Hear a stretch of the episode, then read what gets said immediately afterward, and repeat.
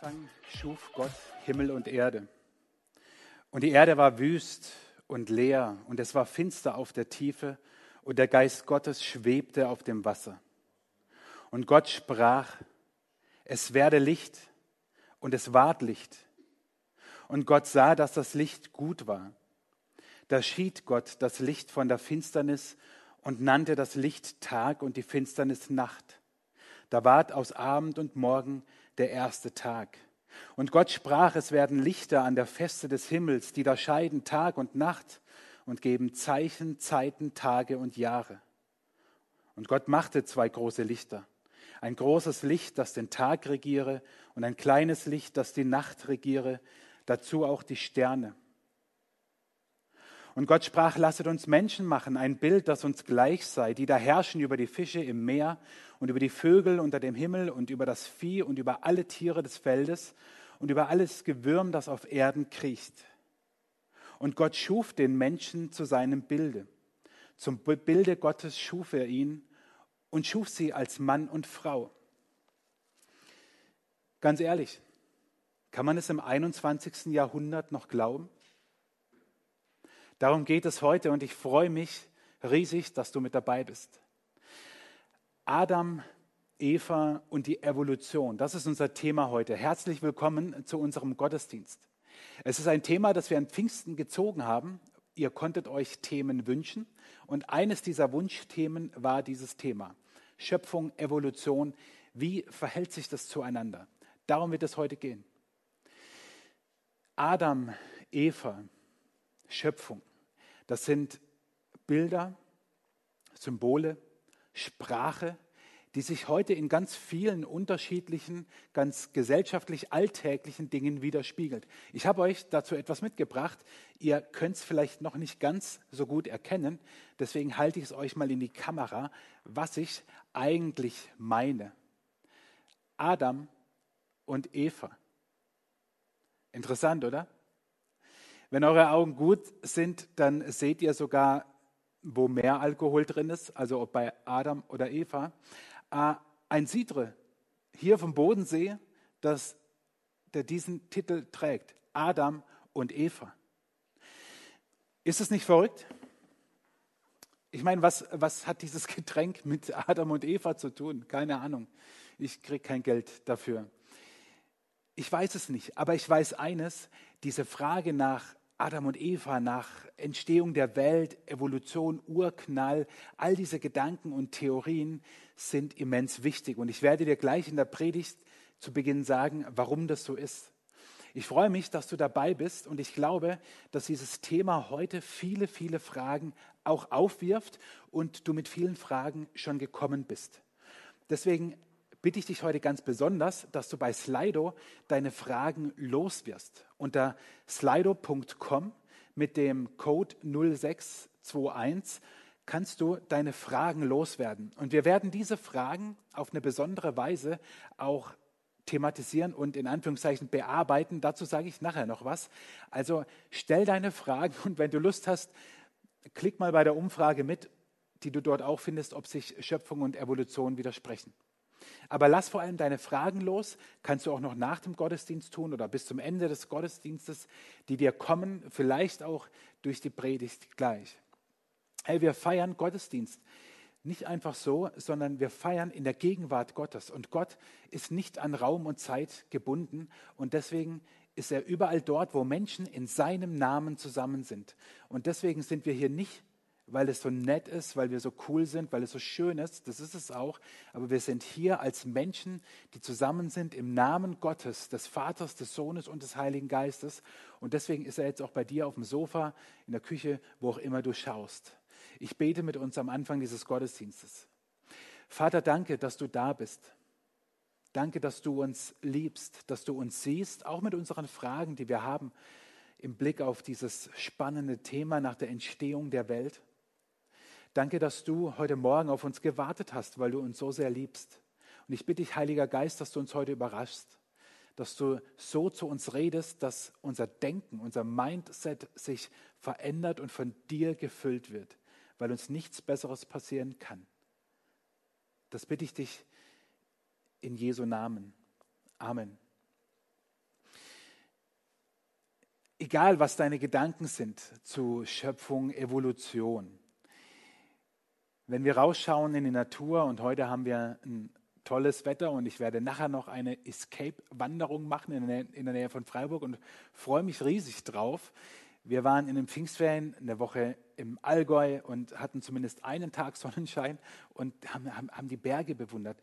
Leute, das ist die, die, die Natur ist so etwas Wunderbares und Ehrfurchtsgebietendes. Und davon handelt das Lied, das wir jetzt singen. Und ich lade dich ein, wenn du möchtest, sing dieses Lied doch einfach mit. Du großer Gott, wenn ich die Welt betrachte, die du geschaffen durch dein Allmachtswort, wenn ich auf alle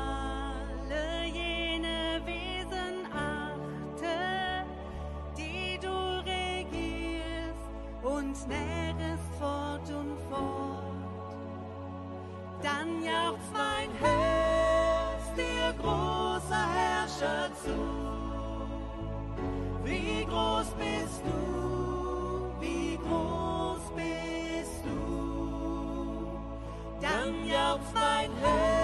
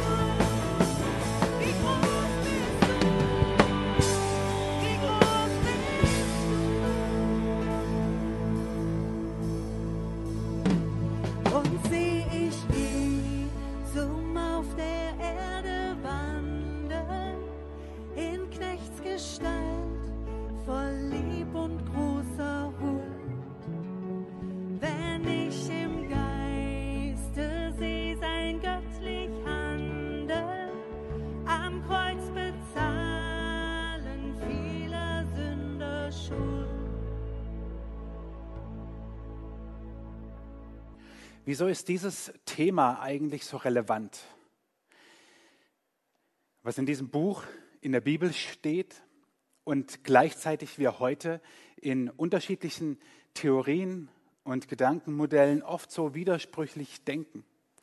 Warum ist diese Frage nach der Entstehung der Welt, nach der Entstehung des Menschen, warum, warum ist das so wichtig? Warum treibt uns das um? Wie so ein Dauerthema, das immer wieder kommt und zu den heftigsten Diskussionen führen kann.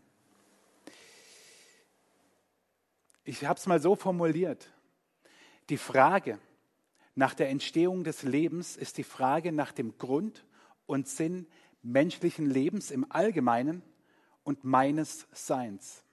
Die Frage nach der Entstehung des Lebens ist die Frage nach dem Grund und Sinn menschlichen Lebens und meines Seins. Wir wollen nicht nur wissen, wie ist das jetzt passiert, Urknall, Dinos, Evolution, Millionen, Milliarden von Jahren, Schöpfung, ein Schöpfergott, Tage, sondern dahinter steht unsere Hoffnung, Auskunft darüber zu bekommen, warum wir hier auf der Erde sind und wozu wir hier auf der Erde sind, was der Sinn ist, was der Grund ist, dass es uns gibt.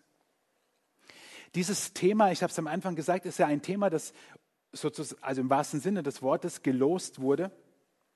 Und es ist ein, ein Thema, das umfassend ist.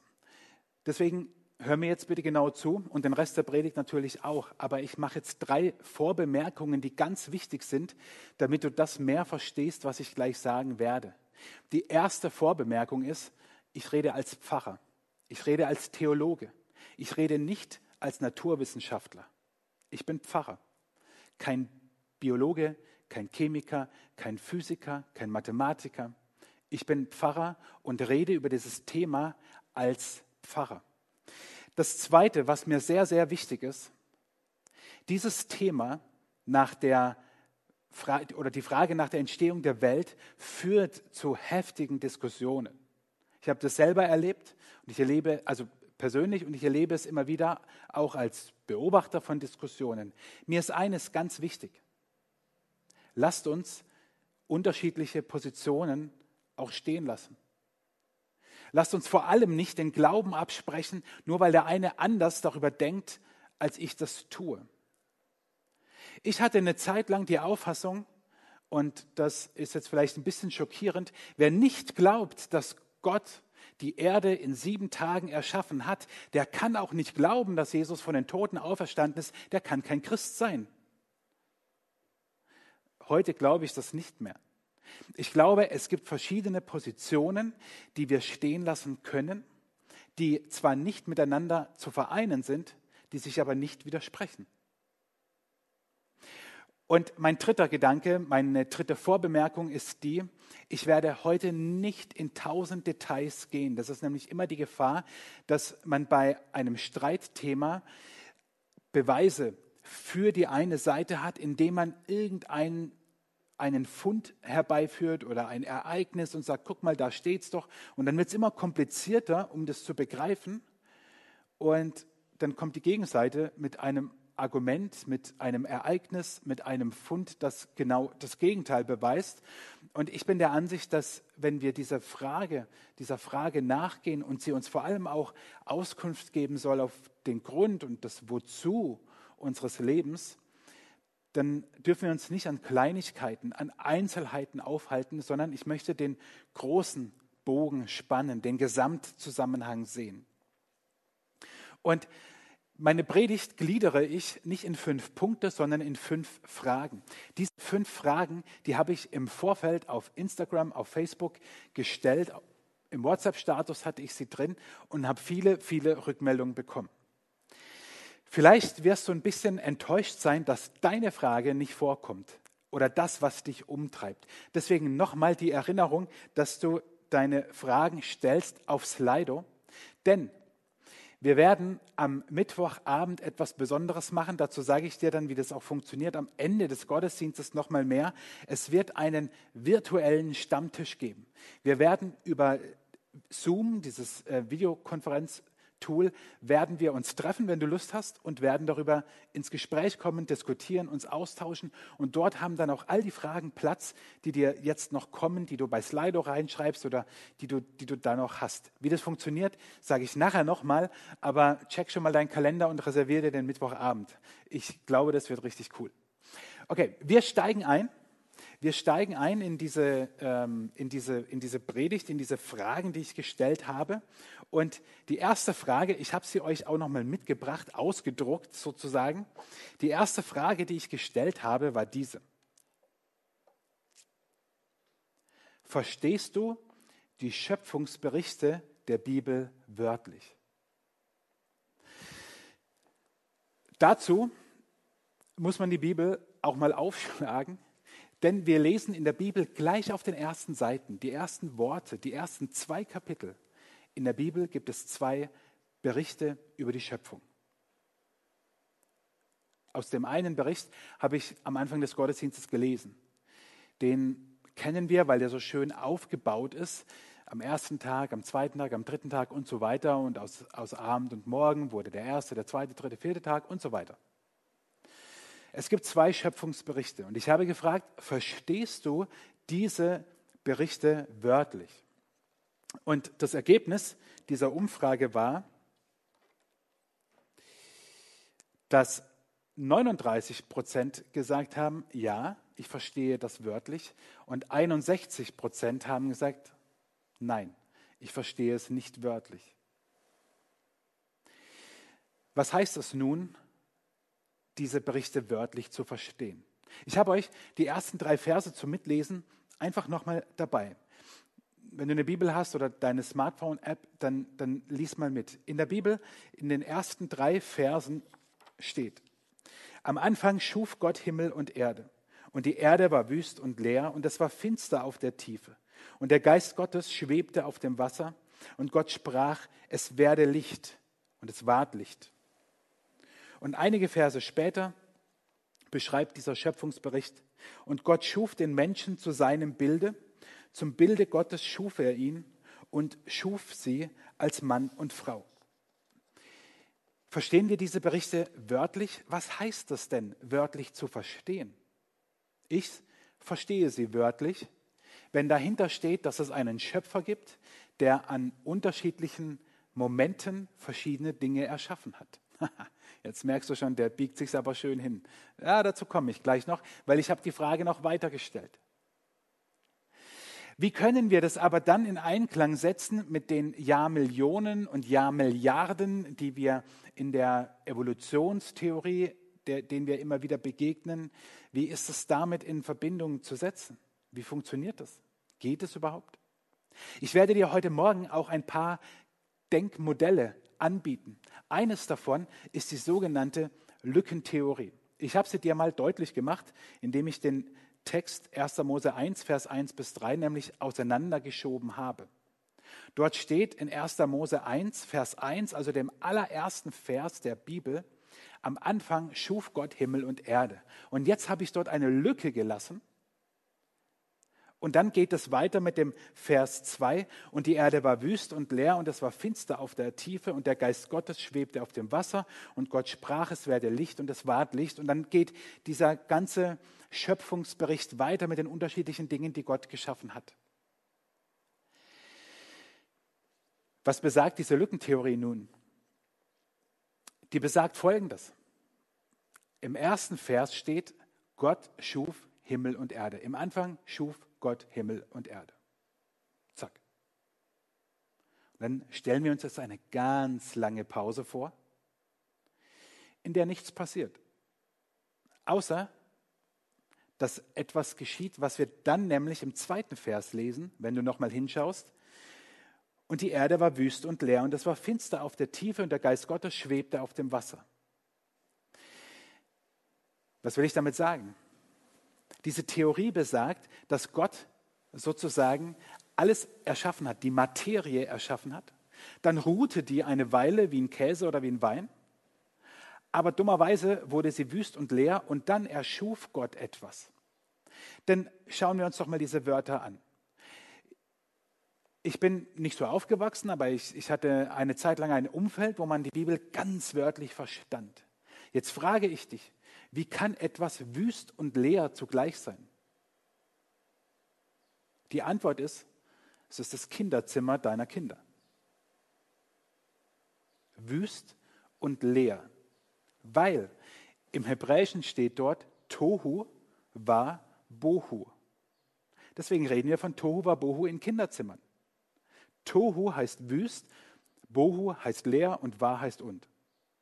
Tohu war Bohu beschreibt den Zustand, bevor Gott begann, alles zu formen und ins Leben zu rufen, zu sprechen. Dieses Wort wüst und leer oder diese beiden Worte wüst und leer bedeuten, wenn man sie genauer anschaut, sinnfrei und leer. Das leer ist relativ, relativ deutlich, da gibt es gar nichts zu deuten, das heißt leer. Aber wüst bedeutet so etwas wie, wie, wie sinnlos, wie nicht fürs Leben geeignet. Und genau das ist doch Tohu Wabohu. Das ist doch der Moment, wo du ins Kinderzimmer, wo du die Tür aufmachst, wo du reinguckst und sagst, ich gehe wieder raus. Wie kann man da leben? Kinder sagen, ja, das ist Ausdruck davon, dass hier jemand lebt. Aber verstehst du, es ist zwar alles da, alle Spielsachen, alle Klamotten, alle Bücher, es ist nur nichts an seinem Platz. Das ist das Problem. Und genau so müssen wir uns die Schöpfung, oder nach meiner Übersicht, wir müssen nichts, aber das ist meine Überzeugung, so stelle ich mir das vor, Gott schuf alles, aber es war noch nicht an seinem Platz. Also begann er die Dinge an seinen Platz zu rufen, zu sprechen. Nur durch sein Wort entstanden die Dinge. Und wie lange nun diese Lücke ist zwischen dem ersten und dem zweiten Vers, weiß kein Mensch. Niemand war dabei. Darauf komme ich nachher nochmal zum Stichwort, niemand war dabei. Interessant ist doch, hier steht, am Anfang schuf Gott Himmel und Erde und dann heißt es, die Erde war wüst und leer. Der Himmel nicht. Logisch. Denn der Himmel war nach damaliger Überzeugung der Wohnort Gottes, dort wo Gott wohnte. Und jetzt habe ich schon gesagt, es war nach damaliger Überzeugung. Denn jetzt kommt etwas, wo ich dich mit ein bisschen hineinnehme, wie wir biblische Texte verstehen. Denn die biblischen Schöpfungsberichte sind für jüdische Leser einer anderen Kultur geschrieben worden, nicht für Menschen des 21. Jahrhunderts. Dessen müssen wir uns bewusst sein. Vollkommen egal, wie wir die Schöpfungsberichte, also 1. Mose 1 und 1. Mose 2, wie wir sie datieren, wann sie entstanden sind, wann sie geschrieben wurden. Sie wurden definitiv nicht im 21. Jahrhundert geschrieben und sie wurden definitiv zu einer Zeit und in einer Kultur geschrieben, die sich von unserer Zeit und unserer Kultur fundamental unterscheidet. Also müssen wir doch überlegen, wie haben die Menschen, für die dieses diese Berichte geschrieben worden sind, diese Berichte verstanden und wie wollten diese Berichte auch verstanden werden. Wer meint, dass 1. Mose 1 und 1. Mose 2 eine wissenschaftliche Abhandlung sind, der versteht die Texte falsch. Denn das wollen sie in meinen Augen überhaupt nicht sein. Dazu lesen wir diesen vor allem den Schöpfungsbericht in 1. Mose 2 als einen und aber auch der in 1. Mose 1 als einen viel zu literarischen Text, der seine Feinheiten hat. Und da nehme ich euch jetzt mit hinein. Denn die zweite Frage, die ich gestellt habe, war, sind die Tage der Schöpfungsberichte 24 Stunden Tage? Also es ist ja davon die Rede, was Gott am ersten, am zweiten, am dritten und so weiter Tag erschaffen hat. Und da ist von Tag die Rede. Also sind das 24 Stunden Tage nach unserem Verständnis oder ist das irgendwas anderes? Die Auflösung.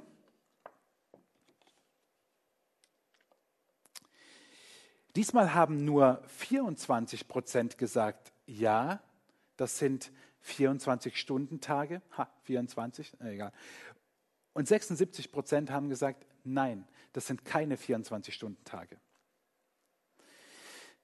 Was heißt das nun? Das heißt, um das Ergebnis mal vorwegzunehmen oder meine Antwort darauf, man kann es so und so interpretieren. Und das nennen wir Hermeneutik. Und mit dem Marc bin ich immer wieder so auch theologisch im Gespräch. Wir sind uns ja in den allermeisten Dingen total einig. Ähm, und es ist total genial. Und, aber, aber oft diskutieren wir dann auch oder, oder reden theologisch. Also jetzt gerade erst wieder am, am, am Freitag haben wir auch über dieses Thema gesprochen und über sein Thema nächste Woche. Und wir kommen immer wieder an den Punkt, wo wir der Überzeugung sind, dass unser Glaube und alle unsere Überzeugungen, die wir im Glauben haben, eine Frage der Hermeneutik sind. Was heißt Hermeneutik? Ihr könnt es auf der Folie lesen. Es kommt von dem griechischen Wort Hermeneuein und das heißt so viel wie, wie übersetzen. Man könnte sagen interpretieren, auslegen. Also auf Deutsch gesagt, wie verstehen wir Texte? Hermeneutik ist nicht primär eine biblische Wissenschaft, sondern ganz allgemein. Wie verstehen wir Texte? Wenn ich einen Text lese, wie verstehe ich ihn? Oder wenn ich ihn höre, wie verstehe ich ihn?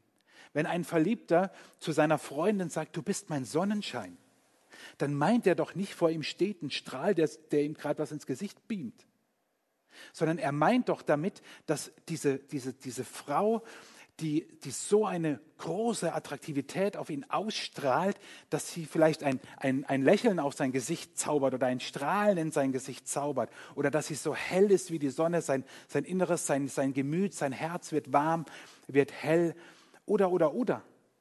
Aber kein Mensch käme auf die Idee, der Typ ist mit einem Sonnenstrahl liiert. Und selbst wenn, wäre es Zeit für einen Psychiater.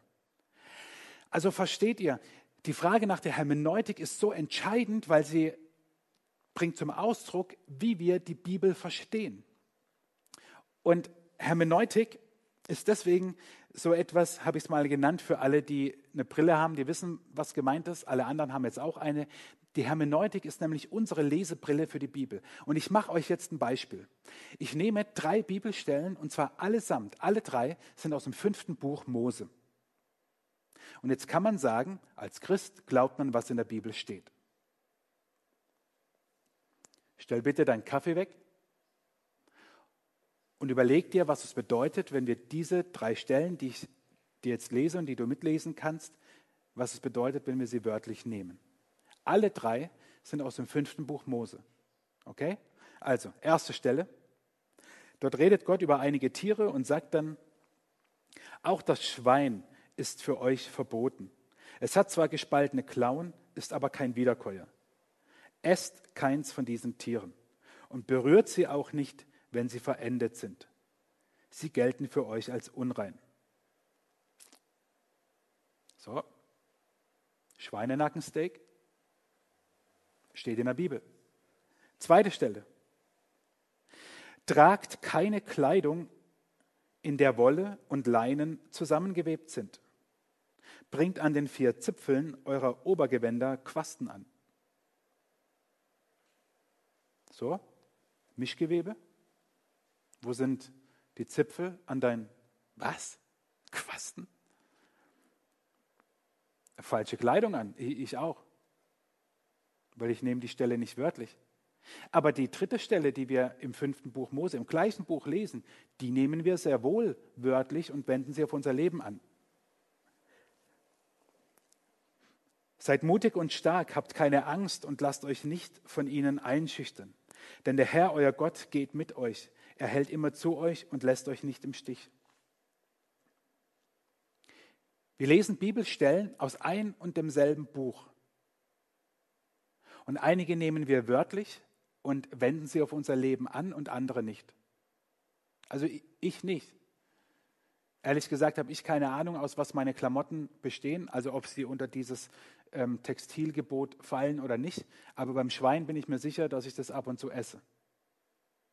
Gleichzeitig aber nehme ich diesen letzten Vers in Anspruch, dass Gott an meiner Seite ist und dass ich mich vor nichts und niemandem fürchten muss. Ich tue es trotzdem, leider, aber ich muss es nicht, weil Gott an meiner Seite ist. Wie also können wir einige Bibelstellen wörtlich nehmen, für unser Leben anwenden und sagen, jawohl, das ist allgemein gültig, auch heute noch, auch tausende Jahre später, und andere Stelle, andere Stellen, das sagen wir dann, ja gut, das muss man ja mal anders sehen. Und genau darauf komme ich jetzt. In einem dreiminütigen Crashkurs über Hermeneutik, was nicht funktioniert, aber um es dir zumindest mal deutlich zu machen. Denn Hermeneutik ist sozusagen die Summe aus Inspiration, kulturellem Kontext, Textgattung und Gesamtzusammenhang. Okay? Bist du noch dabei? Es wird gleich wieder besser, okay? Ich hoffe, deine Schmerzen sind nicht zu groß, aber das ist so wichtig. Was meine ich mit Inspiration? Hast du dir mal die Frage gestellt, wie die Bibel aufgeschrieben wurde? Sie wurde ja von Menschen geschrieben. Nehmen wir das Matthäusevangelium im Neuen Testament. Es gibt, leider gibt es es nicht mehr, aber es gab diese Urfassung. Irgendwann hat mal einer, neudeutsch würde man sagen, einen Füller in die Hand genommen und aufs Papier geschrieben. Aber was hat er da geschrieben? Was ihm gerade in den Sinn kam? Oder hat er eine, eine, eine Stimme gehört? War er in Trance? Hat er einfach nur Texte gesammelt oder Ereignisse, Erlebnisse von Menschen? Was, was war da los? Wie, wie, wie, entstand das? Ich meine, wo ist der Unterschied zu anderen Texten, die wir heute haben? Grimms Märchen. Warum soll die Bibel mehr Bedeutung haben als ein Märchenbuch? Es gibt unterschiedliche Gedanken und Ideen, wie diese Inspiration nun stattfand. Dass Gott wirklich eins zu eins diktiert hat und die Menschen diese Stimme gehört haben. Oder sie waren von Gottes Geist erfüllt und wussten, was Gott wichtig ist, das schreiben sie auf. Bis dahin gehend, dass es Theologen gibt, die sagen, nein, nichts davon. Sie haben einfach nur gesammelt, was ihnen gerade in den Weg kam und haben das dann aufgeschrieben. Das ist nur die Frage nach der Inspiration. Wie sind die Menschen inspiriert worden, das zu schreiben, was in der Bibel steht? Der zweite Gedanke dieser Hermeneutik ist der kulturelle Kontext. Das ist so wichtig. Ist das, was wir dort lesen, zeitbedingt, kulturell bedingt oder gilt das auch heute noch? Und da werden wir so viele raffinierte Dinge entdecken. Ich gebe euch ein Beispiel. Im hebräischen Text von 1. Mose 1 kommt an drei Stellen das Wort bara vor. Und das bedeutet, dass Gott schuf. Und dieses Wort wird nur im Kontext gebraucht, wenn Gott Dinge erschafft. Und es kommt im ersten Buch, äh, im ersten Kapitel in diesem Schöpfungsbericht nur an drei Stellen vor. Die erste Stelle ist ganz am Anfang. Bereshit bara, im Anfang schuf Gott. Okay, kann man sagen, wie so eine Überschrift. Die zweite Stelle ist, dort kommt es dann mehrfach vor, und dort, wo Gott den Menschen schafft, darauf komme ich nachher noch. Also, wo er dem Menschen eine besondere Würde gibt, sagt man, okay, der Mensch als Krone der Schöpfung, und das wird dich später noch herausfordern, kann man auch verstehen. Die dritte Stelle, an der es vorkommt, ist, als dann davon die Rede ist in Vers 21, dass Gott große Walfische geschaffen hat. Also sozusagen die Meeresmonster. Warum um alles in der Welt ausgerechnet dort? Warum nicht bei Sonne, Mond und Sterne oder bei den Elefanten, also bei den Landtieren? Warum ausgerechnet bei den großen Fischen? Und da komme ich jetzt zum kulturellen Kontext. Als dieser Schöpfungsbericht entstand, lebte ja das Volk Israel umgeben von mesopotamischen Völkern und Kulturen und Gesellschaften, die auch ihre Götter hatten und an Gottheiten glaubten. Und in deren Schöpfungsmythen war davon die Rede, dass deren Gott sozusagen mit einem, einem wahlähnlichen Monster kämpft und dieses Monster ist Inbegriff für alles Schlechte, alles alles Teuflische, würden wir sagen, für alles Dunkle, alles Zerstörerische. Und der Gott dieser Kulturen kämpft mit diesem Seemonster. Und die Bibel sagt nun quasi, hey, entspann dich. Das Monster hat der Gott aller Götter erschaffen. Also chill mal.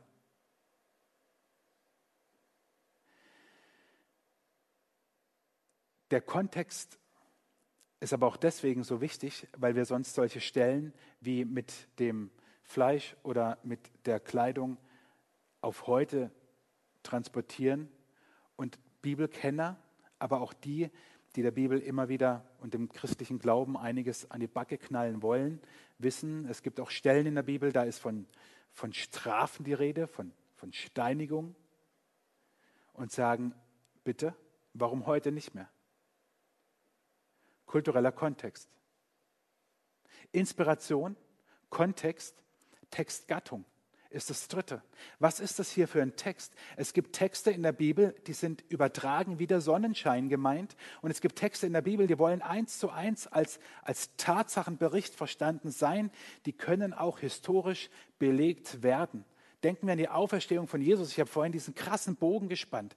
Wer die Schöpfung so nicht glaubt, der kann auch nicht glauben, dass Jesus so auferstanden ist der würde die Texte falsch verstehen, weil die Texte, die wir im Neuen Testament über die Auferstehung Jesu haben, sind von ihrer Gattung, von ihrer Art ganz andere Texte.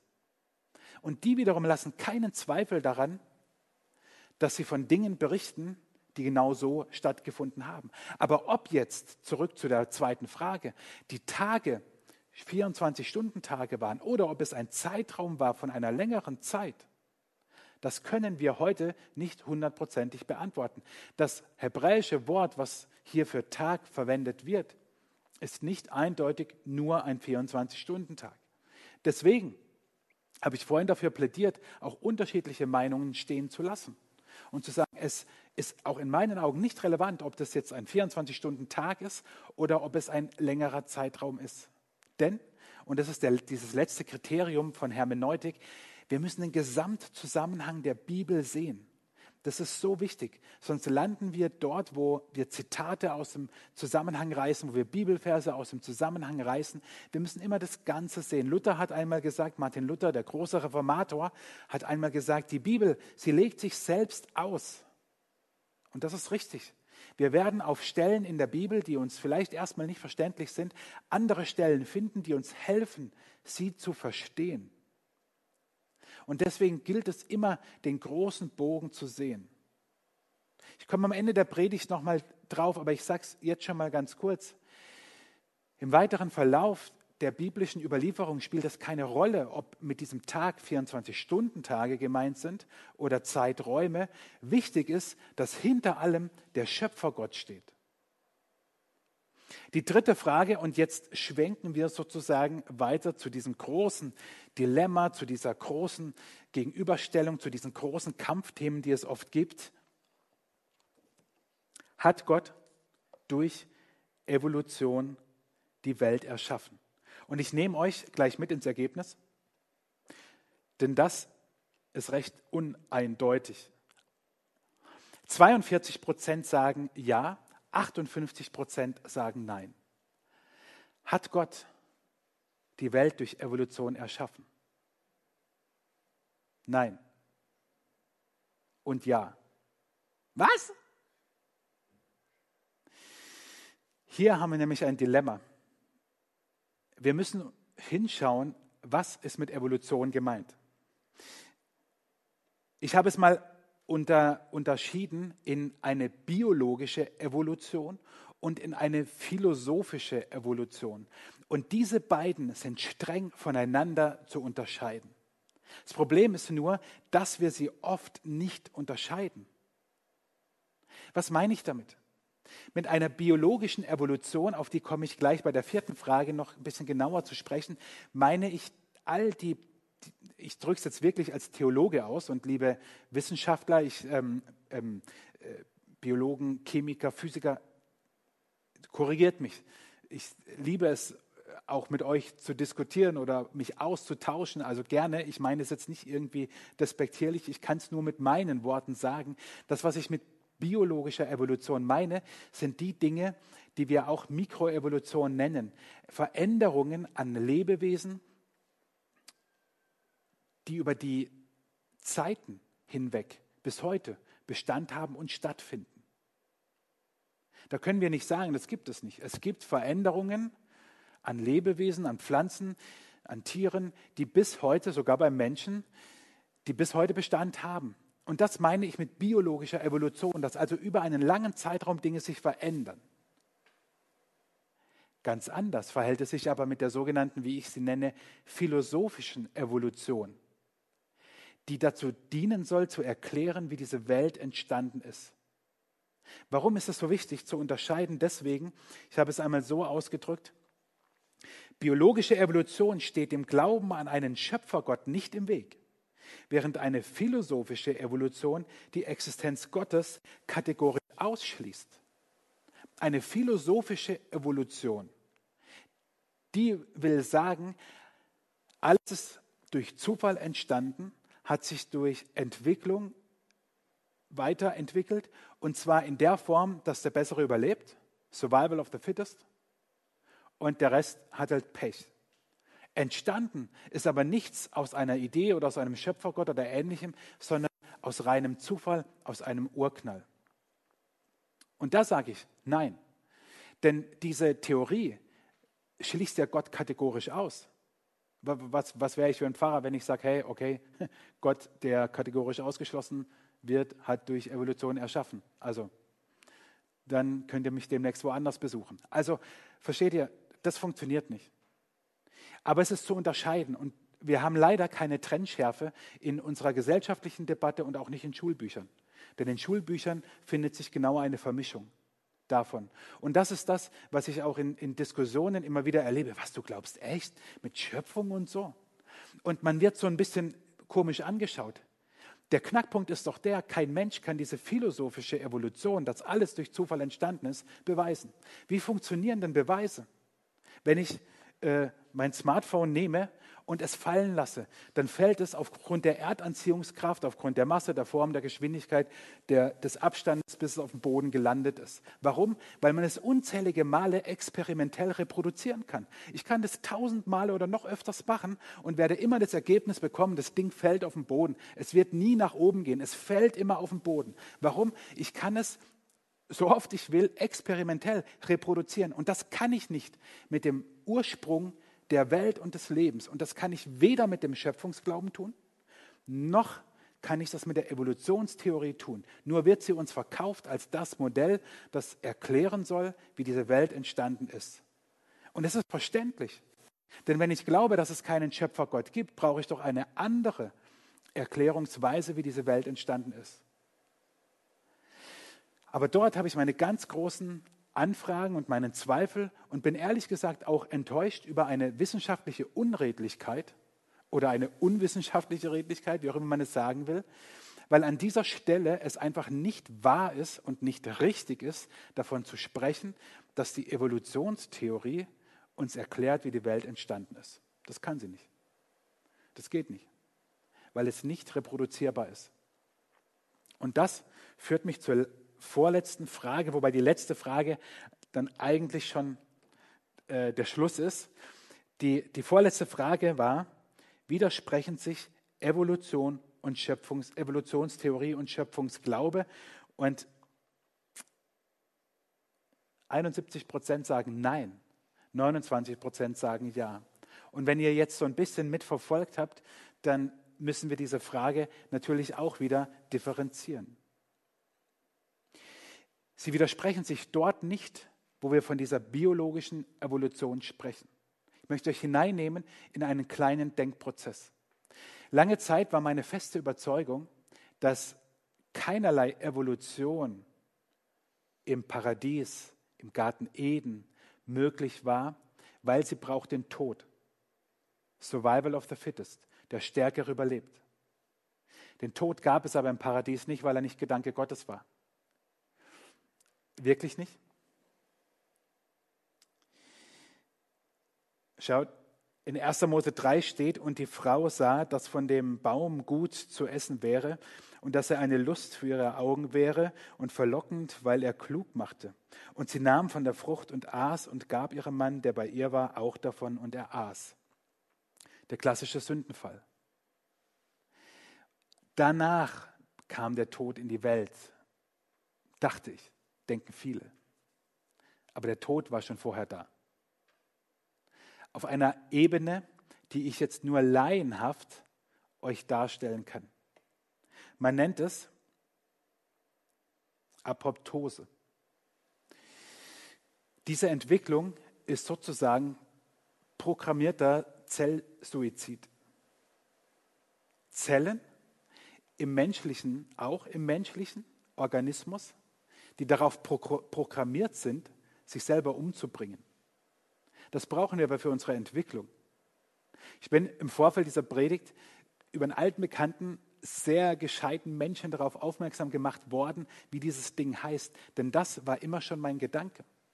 Alleine, dass es Früchte gab, dass es Bäume gab, Die leben doch davon, dass etwas wächst, dass ein Same stirbt. Jesus sagt, wenn das Weizenkorn nicht in die Erde geht und stirbt, bringt es keine Frucht. Wenn aber im, im Paradies, in der Schöpfung, im Garten Eden, wenn dort schon, äh, wie sagt man, Pflanzenwelt war, Tierwelt war, das lebt doch davon, dass Dinge auch sterben. Jetzt begeben wir uns auf philosophische Ebenen, da schalte ich dann aus, ähm, äh, ab, besser gesagt. Was ist der Tod, ja? Natürlich meint die Bibel mit Tod etwas viel drastischeres. Aber das Leben stirbt. Das Zellen sterben, um es mal ganz klein zu sagen, das ist nicht erst nach dem Sündenfall gewesen. Klar, du könntest jetzt den christlichen Joker aus der Tasche ziehen und sagen, hey, aber vielleicht hat Gott es im Paradies ja ganz anders gemacht. Richtig, kannst du sagen, damit beendest du aber jede vernünftige Auseinandersetzung, weil du das ja immer sagen kannst. Du kannst immer sagen, ja, vielleicht war Gott ganz anders, ja klar. Und jetzt gehen wir ein Bier trinken. Verstehst du? Ich sehe meine Techniker schon jubeln. Verstehst du? Damit können wir viel erklären und natürlich ist Gott viel größer. Aber damit beenden wir auch so manche Diskussion. Ich komme zum Schluss. Denn ich habe zum Schluss gefragt, die fünfte Frage war, was überzeugt dich mehr? Schöpfungstheorie oder Evolutionstheorie? Ich müsste eigentlich sagen Schöpfungsglaube oder Evolutionstheorie. Und da hat sich dann interessanterweise das Blatt wieder so ein bisschen äh, gewendet und die weitaus, also drei Viertel ungefähr, haben gesagt, Schöpfungsglaube überzeugt mich mehr als Evolution. Und ich hoffe, dich ein bisschen mit in eine Reise hineingenommen zu haben, dass Schöpfung und Evolution sich nicht endgültig widersprechen müssen, wenn wir Evolution trennen nach dieser biologischen und philosophischen. Mir ist eine Sache am Ende viel, viel wichtiger. Ich möchte dir nämlich zum Schluss, es klingt jetzt viel, aber keine Sorge, es ist nicht viel, fünf Grundwahrheiten mitgeben, die ich glaube, die ein bisschen angelehnt sind an diesen Fragen, die für mich wichtig sind bei dieser Frage nach Schöpfung und Evolution und hinter die ich nicht zurück kann. Und die sind folgende. Erstens, es gibt einen Schöpfergott, der diese Welt erschaffen hat.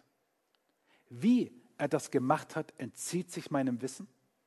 Und ehrlich gesagt, ist es für mich auch nicht primär zu wissen, wie das alles im Detail ging. Ich glaube aber, dass es einen Schöpfergott gibt, der den Menschen erschaffen hat, nicht als eine Weiterentwicklung des Affen, sondern als einen eigenständigen Menschen als Lebewesen. Ich glaube, dass Gott diese Dinge durch sein Wort ins Leben gerufen hat. Ob das jetzt 24-Stunden-Tage waren oder mehrere Jahrtausende oder sogar Jahrmillionen, das ist für mich nicht relevant.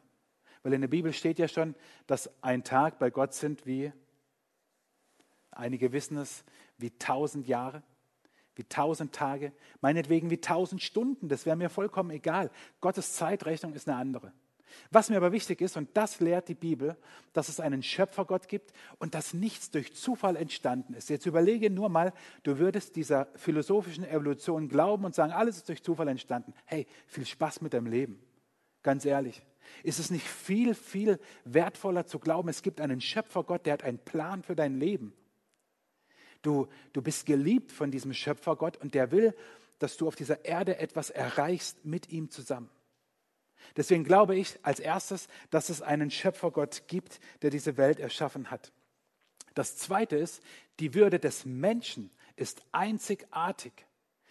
In diesem Schöpfungsbericht steht drin, dass Gott gesagt hat, ich schaffe den Menschen als mein Ebenbild, als mein Gegenüber. Ich will Beziehung zum Menschen, er will Beziehung zu dir. Und das ist deine Würde und deswegen bist du einzigartig. Und deswegen ist der Mensch über allem zu schützen.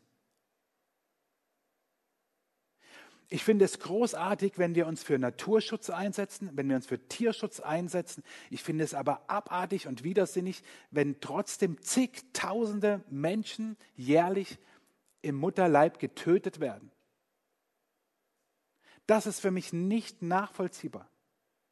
Und hier braucht es ein klares Verständnis, dass die Würde des Menschen einzigartig ist, weil er das Ebenbild Gottes ist.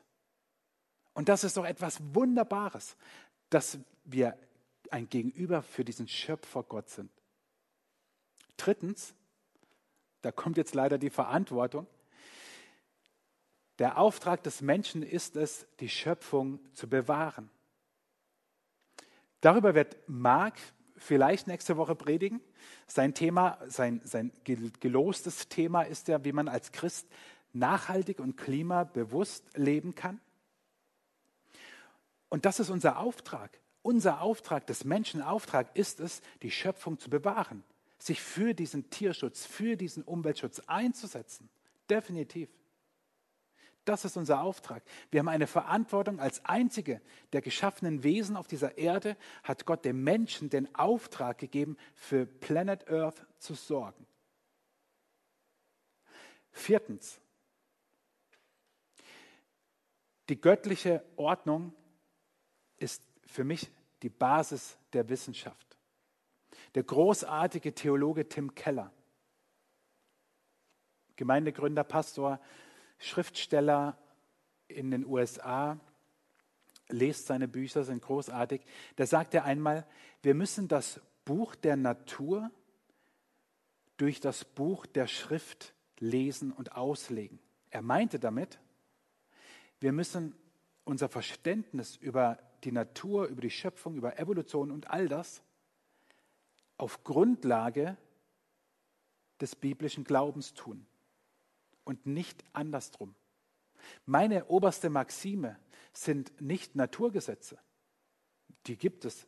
An denen brauche ich mich doch nicht aufhängen. Dass mein Smartphone runterfällt und auf den Boden kracht, wenn ich es hier loslasse. Danach muss ich aber mein Leben nicht ausrichten. Aber es ist logisch. Aber er sagt, die Grundlage aller Wissenschaft ist die Bibel. Und das ist herausfordernd. Und der letzte, fünfte Gedanke, den müssen wir spannen noch über 1. Mose 1 und 2 hinaus. Sündenfall 1. Mose 3. Streng genommen die ersten elf Kapitel der Bibel, die Erlösung des Menschen durch Jesus Christus. Das ist für mich etwas aus der Schöpfung. Im Sündenfall steht, dass Gott Feindschaft zwischen den Menschen dann geschaffen hat, weil der Mensch gesündigt hat, rebelliert hat gegen Gott. Und schon im Schöpfungs, im, nicht im Schöpfungsbericht, im 1. Mose 3, in dieser Urgeschichte, ist von Jesus die Rede. Lies es nach 1. Mose 3, dass er dem Teufel ein für alle Mal besiegen wird. Und das ist für mich der letzte Punkt, der für mich viel wichtiger ist. Der Mensch ist als Ebenbild geschaffen er ist gefallen und er braucht Erlösung durch Jesus. Ein letztes Bibelwort. Paulus schreibt es später in Römer 5. Ja, die Sünde Adams brachte Verdammnis über alle Menschen, aber die Tat von Christus, sein erlösendes Handeln, macht alle Menschen in Gottes Augen gerecht und schenkt ihnen Leben. Und das ist etwas, was ich aus dem Schöpfungs- und Evolutionsthema und meinen Gedanken dazu herausnehme. Ziel der Schöpfung. Krone der Schöpfung, nicht Ziel, Krone der Schöpfung ist der Mensch. Aber er fällt und er braucht Erlösung durch Jesus. Und bevor wir uns in alle möglichen Theorien und Diskussionen verstricken, ist das Allerwichtigste, dass wir diese Erlösung bei Jesus gefunden haben. Und das ist am Ende dieser Predigt meine Frage an dich, die dich vielleicht ein bisschen überrascht bei dem Thema. Hast du diese Erlösung durch Jesus gefunden? Hast du dein Leben Jesus anvertraut. Er wird dir so viel Erkenntnis schenken, wie es niemand anderes tut. Und dafür bete ich jetzt am Ende dieser Predigt. Jesus, danke, dass selbst diese Schöpfung hinweist auf dich und dass du der bist, der uns Erlösung bringt.